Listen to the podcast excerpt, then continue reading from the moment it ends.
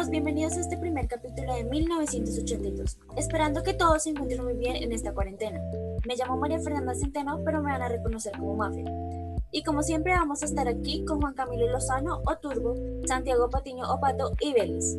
¿Cómo has estado, Pato? ¿Cómo te ha ido en esta cuarentena? Pues bien, bien. Siento que ha sido un periodo distinto. Siento que es una experiencia que está divertido vivirla. Está es un cambio distinto, muy distinto a lo que estábamos acostumbrados, pero pues siento que es dependiendo de cada, cada como uno lo tome, ¿no? Cada persona lo toma de una manera distinta. Estamos ustedes cómo han estado, a ver. Yo considero que la cuarentena fue como una pausa en una ciudad gótica y muy transitada, con mucha gente ocupándola y contaminándola, y fue como una pausa tanto al medio ambiente como a las vidas que cada uno teníamos. Además, considero que la cuarentena ha servido para espacios de reinventarse y también para darse cuenta qué es lo que a uno realmente le gusta hacer y no lo que uno se deja influenciar por otras personas para uno hacerlo. Supongamos, hay gente que, que no le gustaba bailar y en cuarentena se dio cuenta que el baile es una forma de expresión.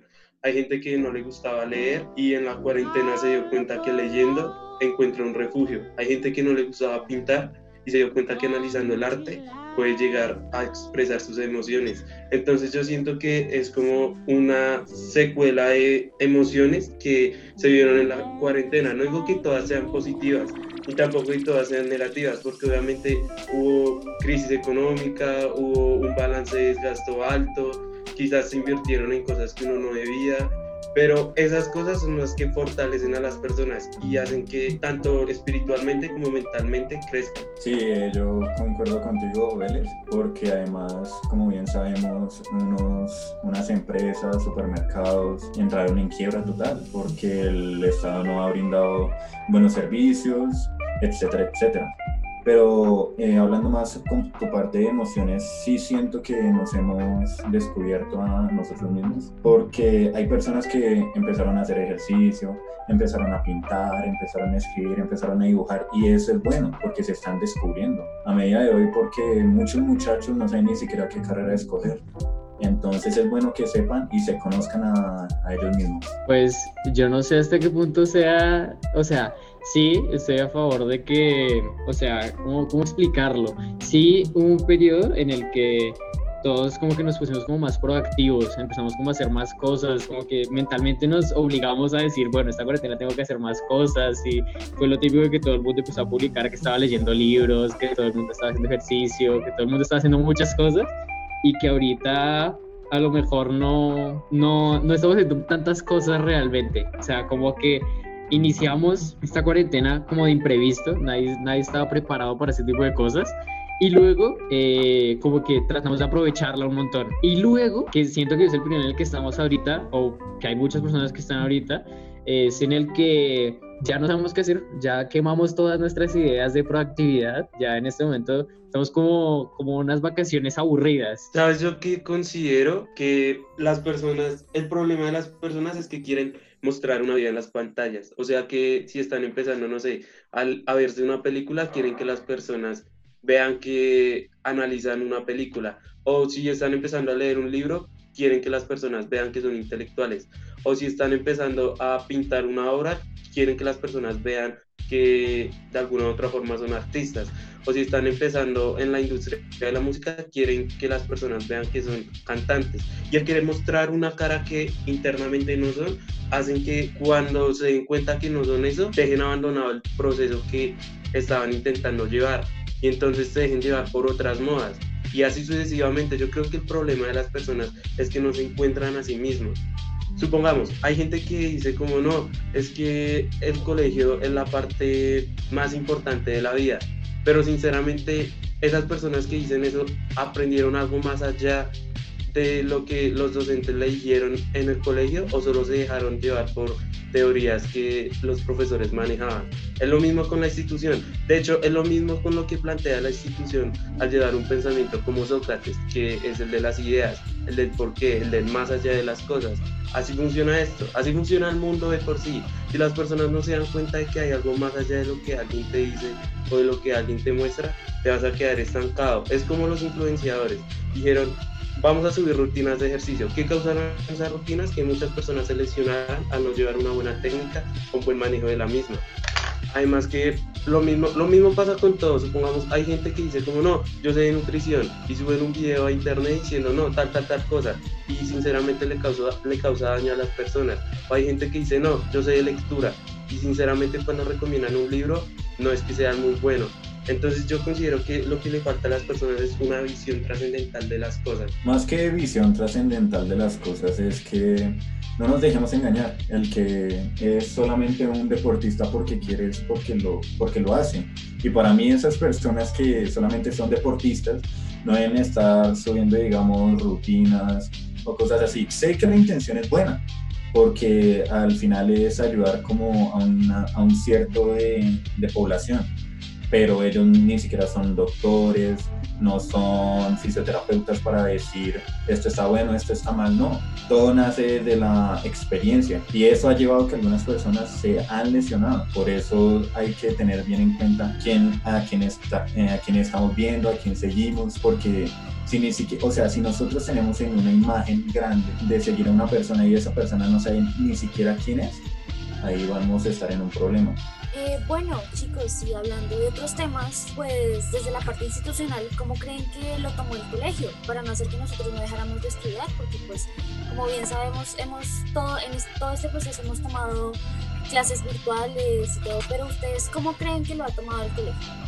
Eh, la verdad, yo creo que el colegio lo ha tomado de la mejor manera, eh, porque si nos damos cuenta, algunos colegios eh, decidieron de una irse a vacaciones. Ejemplos bastan, pero con, eh, con decirte que tenemos un horario muy accesible, muy flexible, que nos permite literal eh, hacer otras cosas durante el día que no nos ataríamos mucho. Para mí es un buen horario, no como por experiencia que a mi madre, ella sigue con un horario terrible, literal la tienen muy atareada y entonces es bueno que la institución también guarde la salud y la salud mental por así decirlo, de los profesores, que también se eh, tengan importancia en ellos. Yo considero que la educación en cierta parte en Colombia y en el mundo ya tenía cierto desbalance, pero al entrar en un modo virtual, como que esas estructuras se fortalecieron y en parte hicieron que la empatía entre padres, docentes y estudiantes se fortaleciera, porque antes como estudiantes como que uno no se ponía en la tarea como, bueno, vamos a mirar más allá de lo que nos dice un, profesor en ciencias, en ciencias sociales. Pero ahora con respecto a la cuarentena, eh, como que a uno le gusta, o en mi caso, me gusta profundizar más allá de un tema, no como quedarme estancado, ya que como no hay tantas cosas por hacer, digamos, como antes, uno ya tiene más posibilidades de averiguar y ver más allá de las cosas. A mí, eh, sobre todo ese tema, es que siento que es difícil con... Eh, hay muchas personas que no tienen esa, como esa cultura de, de querer aprender porque les guste, como ese gusto por estar aprendiendo cosas, que me parece que es muy importante y que es lo que debería inculcar el colegio. Siento que ahí es donde nacen muchas cosas y es de ahí donde realmente nacen los gustos de las personas. Cuando uno empieza a indagar sobre algo que le gusta, siento que es un viaje en el que uno puede durar ahí horas mirando sobre un tema que no le guste. Y muchas veces en el colegio se nos ponen los temas sobre la mesa, se nos pone, apréndaselos, luego se los pregunto y ya, como que nunca hay un proceso en el que el estudiante realmente busque más allá de, de, lo que se le enseña directamente, de lo que se le está dando así enfrente. Sinceramente, tienes toda la razón. Yo creo que lo que pasa es que las personas están como muy acostumbradas a que lo que les dicen es, lo que hacen, es lo que ellos hacen y, no ven algo más allá de, lo normal, supongamos. Si les dicen, bueno, eh, en español vamos a ver sobre la literatura precolombina, empiezan a hablar sobre el tema y al momento de que se acaba la clase, cierran el cuaderno, se queda ahí. O si les dicen en matemáticas, bueno, hoy vamos a ver sobre trigonometría y no entienden el tema, se quedan ahí y dicen no, para después y no buscan más allá para intentar solucionar ciertas inquietudes que tengan. Por eso, en parte, al inicio hablaba sobre el fallo en la educación. O sea, aparte de que el Estado tenga cierto retraso en la educación, también es fundamental que todos los ciudadanos tengan como esa empatía por, por querer mejorarla, porque también lo que decía eh, Camilo es cierto, o sea, hay que, hay que tener como tranquilidad tanto en los docentes como en los estudiantes. Eh, pues eh, digamos que con tu tema de que la educación hay un fallo de que solamente nos sirve en el tema ahí, para mí no. Yo creo que es más por cada estudiante, cada estudiante busca lo que quiere, lo que él quiere porque si a mí me ponen a, digamos, a investigar más a un tema que a mí no me importa y no me, no me gusta, literal, no lo soporto, no lo voy a disfrutar. Yo disfruto eh, viendo cosas de, del cuerpo, cómo están nuestros músculos, nuestros huesos, cómo el deporte ayuda en nuestra vida. Sí, a mí me gusta todo eso y yo investigo de eso. Y eso es lo que me hace tener buena información. No como, digamos, algunos profesores que a mí me han tocado vivir con profesores que solamente ponen el tema en la mesa y ya. Entonces sí es bueno para resaltar, pero de que hay fallos en la, en la educación, sí hay. Pero de que ese sea uno, no creo. Nah, yo sí considero que es un fallo grande, porque siento que listo, o sea, a usted le puede estar gustando mucho eh, el tema de, de, lo físico, ¿no? O sea, que pues, es muy bueno, pero digamos, hay muchas personas que no solo es que no, no les guste no, no busquen más allá de las cosas que les dan de frente, sino que no tienen realmente algo que les esté gustando, no, no saben realmente qué es ese algo que, ellos quieren hacer, ese, ese algo que les gusta estar investigando. Entonces hace que haya personas que lleguen, salgan del colegio, no sepan realmente qué quieren estudiar, no sepan qué les gusta, no sepan no sepan muchas cosas que son básicas, que cualquier persona con investigación, con estudio puede lograr y que, digamos, en mi caso se ve reflejado temas eh, sobre la informática, sobre los sistemas, que es lo que a mí me gusta, que son cosas que uno investiga por, por uno solo, uno investiga personalmente pero digamos cada persona tiene sus gustos completamente diferentes. Por ejemplo, digamos, a ustedes dos los tengo como muy presentes, digamos a ti, Mafe, ¿qué, ¿qué tipo de cosas te gusta? ¿Qué tipo de cosas piensas tú que la autonomía, hay autonomía en todos los estudiantes, o solo en ti, o qué piensas tú? Pues la verdad yo creo que depende de cada estudiante. En mi caso, pues me he puesto a indagar mucho porque quiero estudiar medicina eh, me puesto a indagar mucho acerca de la carrera, de sus materias y pues ahorita que todos los de 11 estamos en ese proceso universitario, pues obviamente hay que mirar que, se concentran las, las universidades y así. Y la verdad concuerdo mucho contigo, depende mucho de, de, los estudiantes y este tiempo de cuarentena les puede servir también para, para indagar, para ver qué les gusta y qué son buenos y así poder de pronto para los chicos más pequeños mirar pues eh, son buenos y así mirar pues eh, qué quieren estudiar y qué se quieren desempeñar. Entonces yo creo que en este tiempo de cuarentena hay que aprovechar ese tipo de espacios que tenemos libres para mirar en qué somos buenos, en qué nos desarrollamos. No sé Deles, ¿tú qué opinas? Y sinceramente sí, y haciendo como cierta énfasis en ese tema, está también lo que, lo que decía Jaime Garzón citando a los periodistas, que él en, en sus debates decía como que Colombia necesitaba buenos periodistas y no solo periodistas que se dejaran llevar por información que no es válida. Eso es lo que pasa cuando una persona no tiene clara una meta o una visión más trascendental o no tiene clara una buena información, digamos, de lo que quiere ver y lo que quiere hacer o de lo que quiere, quiere tener y cómo lo quiere tener. Entonces no sé Camilo qué opina de lo que dijo Mafi y de lo que dije yo. Pues la verdad eh, estoy, o sea no estoy en desacuerdo pero no estoy de acuerdo en todo. Para mí el que quiere algo lo, lo tiene que investigar, lo tiene, lo tiene que creer, pero nadie, o sea nadie obliga a que otro aprenda.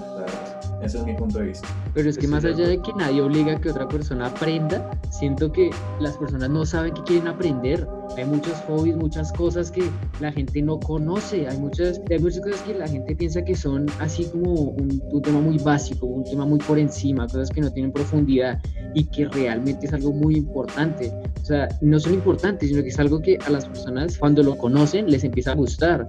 Por ejemplo, eh, la literatura, el, leer diversos temas, hay gente que lo ve por encima como un hobby para personas que, que son como muy intelectuales o algo así, pero realmente la literatura es demasiado grande, pueden encontrar libros de lo que sea, o sea, aún así hay personas que no les gusta leer, pueden encontrar en la literatura ciertos libros que son especiales, eh, que definitivamente eh, para mí la frase de J.K. Rowling no, no, tiene pierde, de que no es que no te guste leer, es que no has encontrado el libro correcto.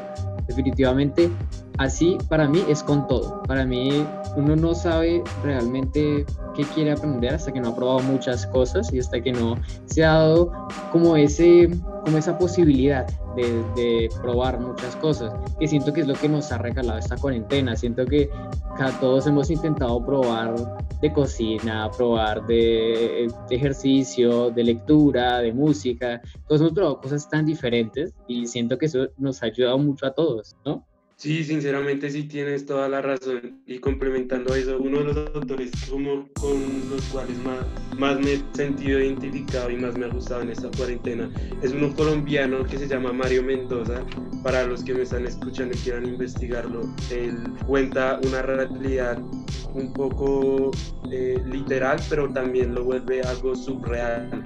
Es, es una literatura que, que me ha encantado y también algo que de él he aprendido es que escribir es resistir y siento que vivimos en un mundo en el cual todos nos dejamos eh, ahogados en ciertas cosas por miedo o por temor al que dirán. Bueno chicos, ya cerrando este tema, pues ¿de qué manera creen ustedes que se puede solucionar de que en realidad los temas sean variados, teniendo en cuenta que pues son muchos estudiantes en nuestra institución pues es muy difícil saber qué quieren todos? Pues para mí la verdad es que eh, la psicóloga ha hecho un muy buen trabajo eh, con nosotros, de estar pendiente de nosotros, haciendo talleres y todo eso de lo que en verdad queremos hacer. Porque la verdad, digamos, el chico que quiere ser ingeniero, pero tiene, o sea, el verdadero sueño de él es ser, estudiar medicina, ser doctor. Entonces ahí entra en una discusión porque eh, los padres o, algunas personas externas le dicen no, ser por lo que le da, por lo que le da plata, por lo que genere plata, no por lo que en verdad le gusta. Entonces siento que más, o sea, más que el colegio influya, es que nosotros tenemos que influir en nuestra propia vida, porque va a ser nuestro futuro. Tampoco toca dejarlo a manos de profesores que digan, no, profe, aparte de su experiencia, no, es mi vida y yo decido qué hacer con ella. Obviamente tomo bases, tomo referencias, pido ayuda, pero de que sea de influencia, no, no lo veo. Bueno chicos, está muy interesante el tema, pero ¿por qué no dejamos que nuestro invitado en nuestro siguiente podcast responda a nuestra pregunta? Esto fue en 1982 y nos vemos todos los viernes. Chao.